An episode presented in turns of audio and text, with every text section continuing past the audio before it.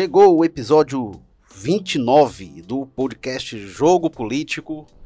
Vamos falar nesta semana sobre as viagens do presidente Jair Bolsonaro, a política internacional do governo brasileiro. Muitas viagens entre março, abril, Estados Unidos, Chile, Israel. Todas viagens que deram muito o que falar.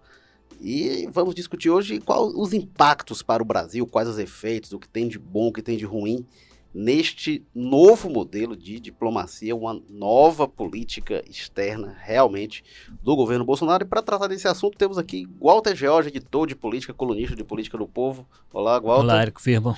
E também o repórter do Povo Online, Igor Cavalcante. Olá, Igor. Olá. Walter George, é, qual é o saldo desse périplo internacional de Jair Bolsonaro, teve com Trump, é, é, Trump uma inspiração muito grande para ele, né? Um alinhamento que ficou óbvio, inclusive com apoio político declarado, né? Simpatia pela possibilidade de reeleição do Trump. É, depois, no, no, no, Chile, teve um episódio desagradável, eu diria, né? Depois da saída dele, o presidente disse que ele fala algumas coisas infelizes, algumas declarações com as quais ele não concorda deixou, esperou o presidente sair para virar as costas e começa a falar mal. Em Israel também, bastante polêmica, é, anúncio do escritório brasileiro em Jerusalém. Primeiro chefe de Estado acompanhado do chefe de governo de Israel a visitar o Muro das Lamentações, muita controvérsia. Qual é o saldo que sai desses, desses encontros? Eu, eu diria que é um. Primeiro, é onde o governo Bolsonaro tem sido mais intenso de longe, é nessa área das relações é, internacionais. É onde a figura pessoal, inclusive, do presidente tem, digamos assim, desempenhado um papel mais forte. Não por coincidência, ele tem um filho como. Né, alguns chamam de chanceler de fato, né? É dois, dois chanceleres. é que é o Eduardo Bolsonaro, que é presidente da Comissão de Relações Exteriores, tem muita influência na área, né? Ao ponto de, por exemplo, ter substituído o chanceler lá no encontro reservado na Casa Branca com o presidente Trump. Ele também tinha feito uma viagem para os Estados Unidos logo após a posse né, do Bolsonaro. Ele é, tinha, o Eduardo ele tinha uma relação é, com, com Steve Bannon, enfim. Foi quando ele usou o boné, inclusive. Da pois é, campanha. é, da campanha do Trump. É, então, é, não é, não é, então, e aí ele tem, é onde inclusive ele tem também, e aí, para surpresa de muitos, eu conheço algumas pessoas que diziam, né, que tinham votado no Bolsonaro por um antipetismo, por essas razões várias, mas acreditando, por outro lado, que ele não levaria adiante uma parte do que ele dizia em campanha, que era coisa de campanha e tal, etc. Ele tem feito. E, Walter, e, esse, isso, esse... É, isso é preocupante, só para concluir, porque assim, é uma coisa que tem a ver com política, com relações internacionais, com relação com países, alguma coisa de ideologia, de aproximação com quem eu gosto mais, com quem eu gosto menos, essas coisas todas. Mas isso tem afetado isso arrisca, não tem afetado ainda porque você não tem resultado concreto disso, mas isso ameaça de maneira muito forte é, os, os interesses comerciais do Brasil. E isso, se, se não devia ser determinante de, desse tipo de política, ele tem, tinha que ter um peso mais considerado. Você imagina o Brasil numa crise dessa, o que representaria para ele perder, né? É, hoje se calcula com as áreas que já se criou algum tipo de atrito, os árabes, os chineses, né, a China é muito atacada em discursos do próprio chanceler e de pessoas do governo. O próprio Bolsonaro tem feito algumas restrições e tal. E isso ameaçaria, por exemplo, o maior parceiro comercial do Brasil, com quem nós temos um, um, um, um superávit de mais de 25 mil bilhões, né? Então, assim. A China, né? A China. Então, esse tipo de coisa tem que ser considerado, não está sendo considerado. Então, o que preocupa muito essa agenda intensa, como se disse, uma agenda de aproximação com quem, a quem ele admira, com algumas complicações, essa história do Trump, a história do, do, do, da visita a Israel, que se dá a uma semana da eleição, quer dizer, não haveria momento mais inadequado, porque de alguma forma o governo brasileiro, o presidente brasileiro, se compromete com um candidato, quase que faz campanha para ele. Por isso que a ida no, dos dois no Muro das Lamentações está sendo e vai ser explorado é, na campanha do Netanyahu, como faz que é um chefe de Estado de um país importante, de um país grande, né? No Brasil, não, por mais que ele tendo a comunidade no, no, mundo- no mundo menos importância do que a sua força tem, mas é um país grande e reconhecido, né? Então vai ser utilizado na campanha. Então é essa mistura que tá. Eu, eu acho que o, o grupo do Bolsonaro, o governo Bolsonaro se instalou, por exemplo, nessa área internacional, dizendo que ia acabar com a ideologia que tinha dentro da, da diplomacia brasileira. Eu acho que o que ele fez foi substituir uma ideologia por outra. Se havia muita ide- ideologia praticada nos governos do PT, hoje há mais ideologia ou uma, igual a ideologia na mesma intensidade, só que com outro tipo de pensamento aplicada pelo governo Bolsonaro. Pois é, Walter. Até que ponto estão fazendo a mesma coisa que criticavam, só que pro lado contrário? Porque se falava muito isso, né? O modelo que o Celso Amorim criou, que era a diplomacia altiva, independente e tal, parceria sul-sul, de buscar parceria com países menores, eh, que era muito discutida, o pessoal dizia, ah, é muito ideologizada, enfim.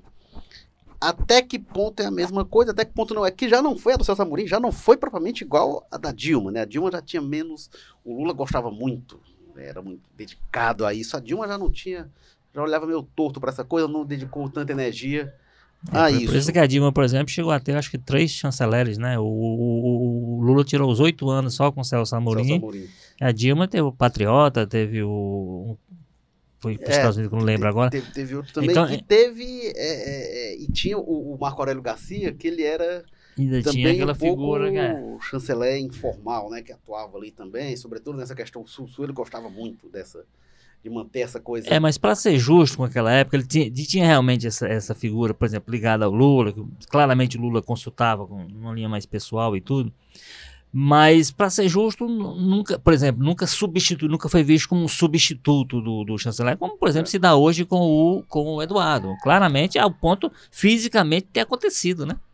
É, e, enfim, o, o- quando a gente tem dois, dois- duas pessoas nessa área, né, o Eduardo Bolsonaro e o Ernesto Araújo, poderia até ser bom se um contrabalançasse o outro, mas não é propriamente como se um equilibrasse e o outro fosse mais radical, né? Os dois são numa linha É. bem... É, O que tem também é porque quando o Lula entrou, obviamente, havia uma série de desconfianças, né? Tanto no- nacionais quanto internacionais, quanto a postura dele, o governo dele.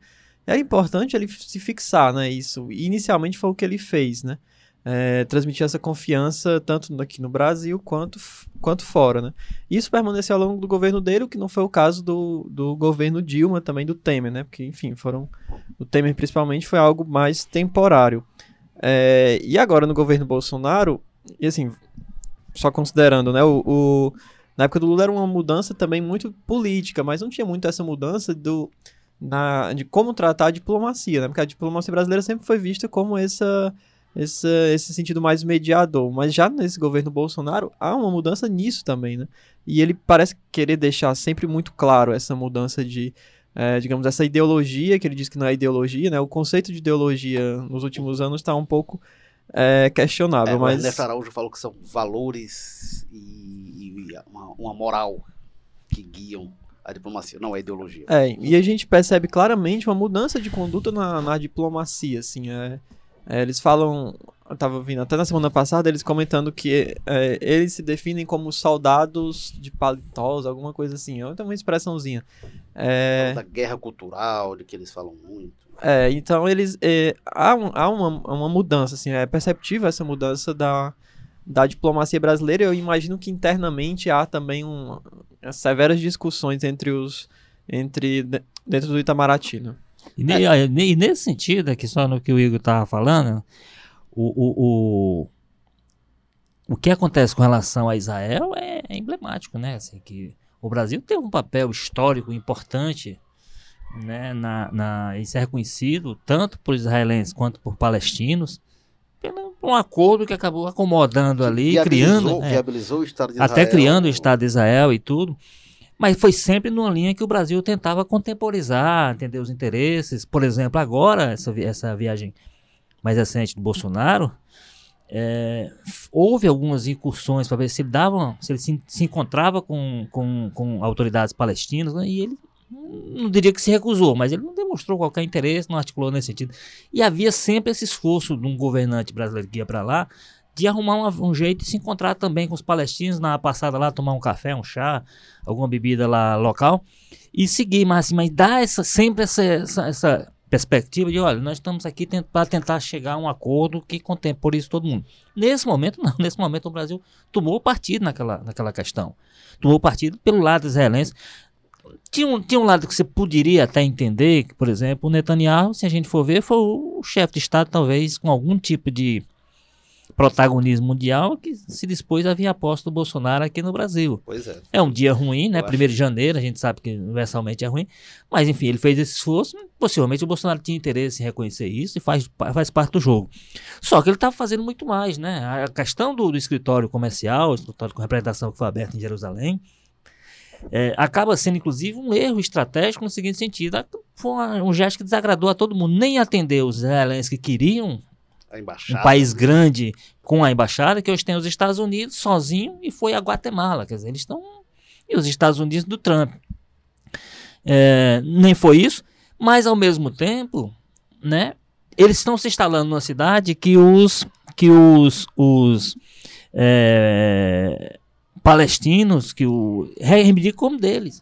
Então, assim, ele acabou sendo um gesto que desagradou os palestinos, não agradou os israelenses e preocupa todo mundo. E preocupa, por exemplo, o pessoal do, do agronegócio brasileiro, porque há sinalizações, o, o embaixador brasileiro na, na autoridade palestina foi chamado a se explicar sobre a história. O embaixador aqui no, no, no Brasil tem uma nota do Hamas, como acho que o Igor falou aqui. Nós, nós, nós, nós acabamos com isso tudo entrando no radar do Hamas, é aqueles fundamentalistas loucos lá que se explodem em nome de uma causa, nós entramos no radar negativo daquelas pessoas. o Brasil sempre entrou no imaginário dessas pessoas, como, como eu disse, o país da conciliação, o país interessado na solução negociada. Nesse momento, nós tomamos lado. É. Isso é bom para o país, e... para os negócios, é uma complicação e politicamente há, há sérias dúvidas. E ainda tem o cenário ganhamos. da conjuntura das eleições lá, né? Porque tem um risco de, do, do Netanyahu não ser A situação dele, nesse momento, é, é, mais propensa a uma derrota do que a uma e vitória. ele tem várias denúncias também contra ele, então é um cenário arriscado. É, e, enfim, o que mais se falou em relação a, ao período petista, né? A gente fala sempre como se o Bolsonaro tivesse entrado no lugar do, do PT, né? Te, teve ali... E também como se o Brasil tivesse começado, às é, vezes, com teve, o Lula. Teve um, um período do Temer, que foi uma guinada já em relação ao período do PT, que o José Serra entra para romper com isso, depois vem o Luiz Nunes Ferreira também. Talvez na Venezuela seja o... É, pois é. O exemplo mais claro dessa Agora, guinada, né? O que que se falava, qual era a visão do Celso Amorim, da, da, da diplomacia altiva, independente, autônoma, enfim? É, era o fortalecimento da relação sul-sul, né, da, da busca de outros mercados, valorização da América Latina, valorização do Mercosul, da Argentina, busca de mercados na África, no Oriente Médio, na Ásia como um todo. É, mas isso não significou a perda de força da União Europeia, da China, dos Estados Unidos como principais parceiros comerciais do Brasil. Isso passa porque era uma visão realmente de diversificar mercados, o que é bom. Teve o lado que é complicado, que é o caso que é que é objeto de investigação de empréstimos a países da África, países da América Latina, empréstimos altos do BNDES, alguns que não foram pagos e nem serão pagos, e aí tem a complicação realmente. Tem a complicação dos escândalos da Odebrecht na Colômbia e apontado como Lula tendo feito lobby para viabilizar esse negócio, já foi. Já morreu gente lá que era testemunha, já uma confusão dos diabos. Teve tudo isso é, é, isso tudo é ruim, mas a parte de diversificar mercados, mesmo pequenos mercados significa um pouco mais diversificar, você tem potencial estabelecer relações, isso é bom. E sem, isso é uma condição, sem perder de vista, você manter e cultivar os grandes mercados.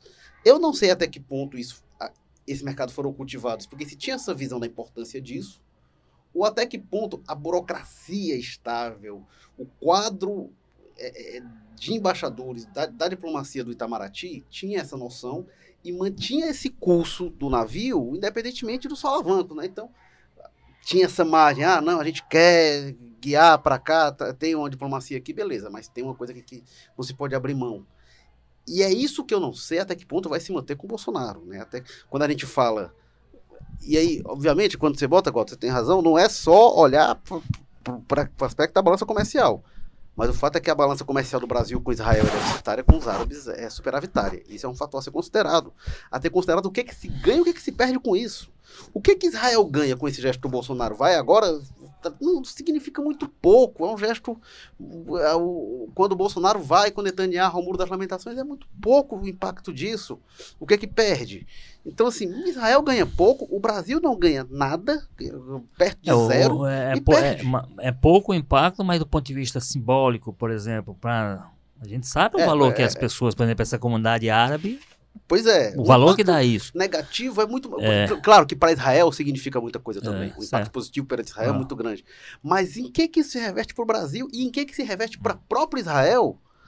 Internacionalmente, não é como se ah, tá- aproxima É, uma por- solução. é- é porque a gente não está falando, por exemplo, com relação a esse gesto do muro, a gente não está falando de um gesto que todo governante faz e o, o brasileiro se recusou. A gente está falando de um gesto que nenhum governante faz o e o brasileiro fez. nem o Trump fez. Faz. Então, assim, é, é, é realmente uma coisa complicada. Agora, essa questão aí, é, talvez uma das que deva mais nos preocupar, porque, assim, o Brasil sempre teve reconhecido na comunidade internacional a qualidade do seu quadro diplomático. Sempre foi reconhecido. E, e sempre era pela capacidade que tinha de diálogo. do? Rio é, Branco, Joaquim Não- Nabuco, não, não era. o, o é. Rui Barbosa, Oswaldo Aranha. E, Não era, não era porque, não era porque é, o Brasil se impunha na base da força, com a força do seu exército, ou coisa que o vale, até porque ele não tem força nenhuma no exército, né? É sempre pela capacidade de diplomacia, de, de encaminhar as acordos, viabilizar acordos e tal, em alguns momentos até achando demais, como, enfim. é, a- aconteceu mais recentemente, quando o Lula se avorou lá de fechar aquele acordo que o, a Hillary Clinton veio e disse, não, não pode, pode rasgar esse acordo aí que, não, que ele fez com, com o Irã, né? Não, pois é. É, que, que aí o, o Brasil achou que tinha um tamanho naquela época, de fato, aí sim, aí nesse sentido o Brasil tem que entender. Agora, o Brasil, a, a qualidade, e aí em função disso que você disse, você tinha uma estabilidade dentro do Itamaraty que permitia isso. Essa estabilidade ela está seriamente ameaçada no próprio discurso e no que o ministro diz. O ministro tem dito que um dos papéis dele vai ser realmente. E aí tem, tem diplomatas muito importantes, o, o que foi inclusive demitido agora recentemente, tem dito o seguinte: o que é que está acontecendo lá dentro? Nós temos um, tem um quadro hoje no Itamaraty, que, segundo ele, em que os capitães estão mandando nos generais. Você vê um choque de geração. Então ele, tá, ele, ele pegou, o, o chanceler pegou toda uma geração e ele está substituindo por uma geração mais, mais nova, sem aplicar. O critério é só geracional. Então é o seguinte, esse pessoal aqui está nessa fase, então esse pessoal não me interessa mais. Vem um grupo, né? aí vem um grupo, como é o caso dele, que não tem experiência em embaixada. Enfim, você está criando umas dificuldades que eu não sei o, o impacto que isso poderá ter nessa estrutura que sempre foi muito bem trabalhada em governos militares, passando por governo de PT, governo de Collor. Se você for ver, se a gente for ver dos governos militares para cá, é, nesse campo internacional, o Brasil sempre teve, por isso que o Brasil foi respeitado. Ele tinha uma estabilidade né, de posicionamento que dependia de governo. Tinha profissionalismo. Tinha né? profissionalismo. Isso é- é um Então, isso parece que está. O, o presidente já anunciou que vai, numa tacada só, está estudando mudar 15 embaixadores por apenas o critério. Porque diz assim, olha, é o- a imagem do país está sendo trabalhada, não, mas a, a imagem do presidente está ruim, eu vou trocar 15 embaixadores. Isso é brincar de fazer diplomacia, né? Agora, essa questão da mediação, né? Eu até cito sempre. Tem um dado momento que eu acho que o Lula claramente se deslumbrou nessa questão do Oriente Médio, quando ele se propôs, se se disse para árabes e israel- e israelenses: olha, eu posso mediar aí o acordo, ninguém resolveu e tal, o Itzhak Rabin. É, esse do Irã, ele chegou a É, anunciar e parece que o, o Irã se dispôs a guardar do Brasil. Só que a comunidade internacional, vem cá, quem é esse player que tá, quem é esse Brasil que tá querendo? Esse Brasil ele não reconhece ele, ele reconhece o Brasil, aquele Pois é, tamanho lá. O que- Brasil quis, ah, teve um deslumbramento do Lula e agora tem um deslumbramento do Bolsonaro que eu não sei até que ponto ele imagina que pode estar fazendo a diferença para alguém.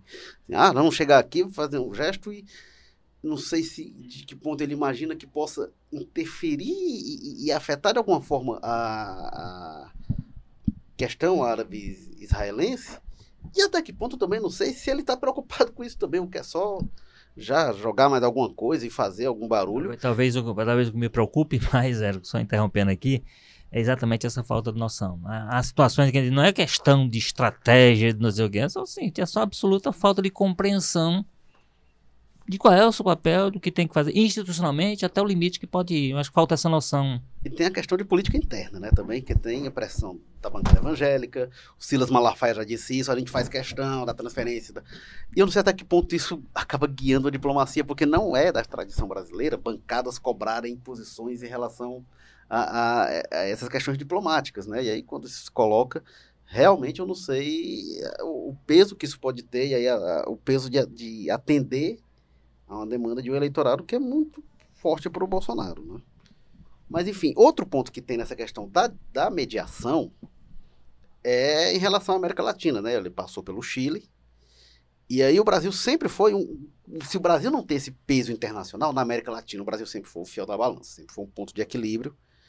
Nessa crise venezuelana, eu acho que tem um erro que é lá de trás, quando o PT toma partido do governo venezuelano, no meio de uma crise muito grande, a crise se acirra, o, Brasil, o país, a Venezuela chega à beira da guerra civil, e aí o governo Bolsonaro toma partido da oposição, reconhece o Guaidó como presidente, é, e reconhecimento, a comunidade internacional em peso, é, o Grupo de Lima reconheceu, mas o Guaidó não é presidente. é, não adianta até a brincadeira do Zé de Abreu por isso, porque não basta dizer, ele não é presidente. Ah, deveria ser, mas, mas não é, não é presidente. E o Brasil, pela posição que um governo assume, o Brasil, aí vira uma questão partidária do Brasil, a questão da política da Venezuela interferindo nisso. Então, o Brasil, é, o governo anterior era a favor do governo, o governo estava a favor da oposição, e o Brasil implodiu qualquer possibilidade de ser uma ponte nisso, né? E quando a crise se agrava agora, e essa crise da Venezuela, para ter uma solução, vai ter de ter algum mediador. O pessoal fala o México, talvez. O Brasil seria o candidato natural a isso, a ter um peso nessa mediação. E não tem condição nenhuma de ser hoje. Eu acho que na crise, é, no ápice da crise, o Brasil até agiu melhor do que eu esperava. Mandaram lá, é, foi o, o, general Mourão, estava lá também, o Mourão conhece bem aquela crise, aquela situação, ele foi adido militar na Venezuela, conhece bem a situação. E o Brasil teve uma posição ponderada, né? Até alguém insinuou ah, uma intervenção militar para entregar ajuda humanitária. Brasil, os, não, filhos, vai... os filhos dele, né? Não é, descartaram. Chegaram a dar sinalização e aí o. É, se, a gente, se a gente for ver direitinho, assim, quem segurou a onda quem foram os militares. É, os é. militares. Quer dizer, claramente, assim, eu, eu acho que a diplomacia, o quadro diplomático também. Agora, o chanceler, o discurso dele era também beligerante. É, foi lá né? o Ernesto Araújo, era, mas foi o Mourão. É, e o Mourão. Mas quem atuou mesmo, possivelmente, internamente, é o que se sabe, para acabar com essa história de, de intervenção militar, foram os militares. E a declaração do, do. Quem primeiro deu a declaração nesse sentido, acalmando, não haver, não haver intervenção militar, foi o general Mourão, né? O Mourão conhece bem aquela situação, né? O militar. Isso é uma coisa. Essa experiência, né, que você, você falou, Walter, ela pesa. Não é quem acompanha, não, não acompanha de longe, acompanha pela TV e tal, não. É o conhecimento dele. Agora, até surpreendeu, porque foi uma posição, a, a, posição mais, o momento mais extremo que o Brasil teve disso, né? Uma tensão realmente não era criada por uma visita, por algo. Teve ali uma crise realmente aqui na fronteira do Brasil. É, teve confrontos, né? Teve confrontos, houve confrontos. E foi uma posição equilibrada. Acho que aquilo ali foi uma sinalização talvez positiva de que algo possa prevalecer nesses momentos extremos, né? Agora a posição do Brasil no longo prazo. Agora a questão da, da, do, da América do Sul, essa influência o Brasil sempre teve, e ele acaba tendo de, de qualquer maneira, mesmo que não queira, por causa do tamanho mesmo, né? Com sobras a maior economia da região e tal. É, mas também não, nunca foi um país que tentou ser. Né? Tentou se impor pela força, mesmo na América do Sul, mesmo seu país. Tem, tem aí episódios, mas tradicionalmente, inclusive na América do Sul, atuou sempre do ponto de vista diplomático. É, o grande problema, a grande questão colocada, grande, da minha parte, é porque você não sabe exatamente o é que o governo pensa sobre a América do Sul. Você não tem. Foi um assunto que não entrou na campanha. O entrou Paulo muito Israel, Guedes, entrou Estados da, Unidos, entrou. Antes da posse, né? Recém-anunciado. É Mercosul, né? Deu declarações atravessadas. Não, ele, ele, ele quase que agrediu uma jornalista argentina do Clarim. Que, né? o Mercosul não, não existe pra gente. Não serve pra nada. Não serve pra nada. Então, então, assim, a grande questão que se tem é, é porque precisa, não, não dá para ver assim os vizinhos. Você precisa ter algum tipo de política de convivência com esses vizinhos. E, e a gente não coisa, sabe, a gente tem esse foco na Venezuela em função dessa crise, essa quase guerra civil, que inclusive a gente vai pagar por ela. Vamos lembrar que a Venezuela, por exemplo, é quem abastece de energia um estado brasileiro completo, que é Roraima, né? Nós temos uma dependência em alguns pontos direta da Venezuela e a solução dessa crise tem que interessar o Brasil não necessariamente pela guerra. Agora, o Brasil deveria, nesse momento, pelo menos estimular algum país, o México, como você disse, se dispôs a cumprir esse papel para fazer uma mediação, porque alguém precisa, não vai ser os Estados Unidos, não vai ser o Brasil pela postura que adotou, não vai ser a Argentina que também. Enfim, as soluções que se apresentam são um pouco mais o mais distante. Então, a grande preocupação que eu tenho com relação à América do Sul é isso: é você não ter é, nenhum tipo de é, indicação do governo sobre como é que ele pensa uma, a, uma política aqui para a região da América do Sul. Assim, no, essa... ca no, caso dos Estados Unidos, tem alguns produtos, teve até algum, algumas sinalizações de acordos para que produtos que o Brasil adquire da Argentina começassem a adquirir dos Estados Unidos, e isso teve algumas, as pessoas têm apontado algumas coisas, que é a Argentina é um grande comprador de produtos industriais do Brasil. Então, a economia argentina ela afeta muito a economia brasileira. Quando tem, quando tem é, é, é crise na Argentina, é, a venda de carros, por exemplo, de, de, exportação de carros do Brasil cai, porque a Argentina é o principal é, é importador de carros do Brasil. Então, a economia, a, o equilíbrio da economia argentina interessa ao Brasil. Isso tem que, é uma coisa que tem que ser observada também quando se fala de Mercosul. Isso, é, e, e isso faz parte dessa inteligência que a gente falou aqui, que a gente discutiu de alguma forma, inteligência das relações, né? Você não você tem que entender o que é que significa você trocar um parceiro pelo outro, você que, que preço é que você vai pagar por aquilo. A Argentina ou por compra, outro, compra né? industrializado do Brasil. Pois a Argentina é, então. compra carro do Brasil. Compra da indústria automobilística brasileira. Os Estados Unidos não vão comprar da indústria automobilística brasileira nos próximos 80 anos. Talvez uma grande mudança. Até talvez daqui já são bem anos, abastecidos ali pelo México, né? Daqui a 80 anos talvez comece a comprar. Hoje tem a indústria deles, né? Tem uma indústria tem a forte. deles tem a, eles, eles esse campo aí, tem a do México, que é vizinho, eles, eles botam no aço, compram ferro, mas produto industrializado. Então, tem de, de, ter um conhecimento mais profundo, mais eu, profissional. Eu, eu, eu vi outro dia, é, eu vi outro dia uma indicação, que eu não sei se o dado é verdadeiro, mas é o dado que eu vi. É, Para você dimensionar, por exemplo, essa, essas cutucadas que o Brasil tem dado na China, por exemplo, 50% das vendas da Vale são para a China. Você imagina o que é que significaria para a Vale 80% da soja que o Brasil exporta é para a China. E assim, e a soja, os, os, chineses podem recorrer aqui à Argentina, pode recorrer a Estados Unidos, Estados tem Unidos. mil opções aí, né? Então, tem que ter cuidado com é, essas coisas para dizer assim, não, porque lá é comunista, porque lá é Israel. Nessa história de, de, Israel também tem carne, frango que o Brasil exporta para os árabes, para a comunidade árabe. Árabes, né? É. é. Pois é, frango para os Estados Unidos, esse tem Sim, isso não pode determinar, como a gente tem dito, não pode determinar, mas tem que ter peso, tem que ser considerado. É, o que se pensava, né, igual, do que se discutia quando se criticava muitas posturas da diplomacia na era petista, criticava com razão, e o que se apontava era que tinha que ser decisões pragmáticas, que se precisava ter. O que, é que o Brasil ganha, o que, é que perde, por que toma essa decisão, não motivar apenas por ideologia, por simpatias políticas, e é tudo que a gente não está vendo, né? Na verdade, falta pragmatismo, que isso seja um fator.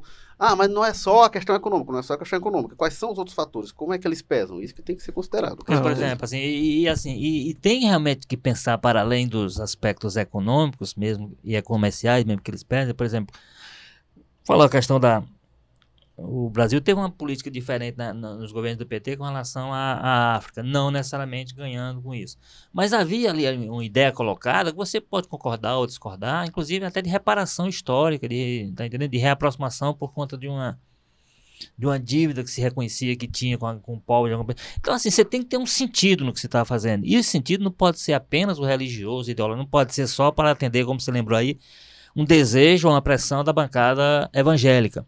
Você pode atender isso, mas tem que colocar isso numa balança com outros tipos de, de, de pesos para ver o que, é que, o que é que compensa mais e se compensa, inclusive, você levar adiante algumas ideias inicialmente ideológicas. Este foi o Jogo Político, episódio 29, que teve apoio técnico do Kleber Galvão e do André Silvestre, edição e produção Nicole Pontes, publicação João Vitor Duma, estratégia digital David Varelo, o editor-chefe do Jogo Político é o Tadeu Braga, editor de política Walter George, editora executiva de redação Ana Nadaf, diretor-geral de jornalismo Arlen Medina Neri. Tivemos aqui o Igor Cavalcante. Valeu, Igor. Valeu. Walter George, obrigado mais uma vez. Até a próxima. Eu sou Érico Firmo, a gente volta na próxima semana com o episódio 30 do Jogo Político. Até lá.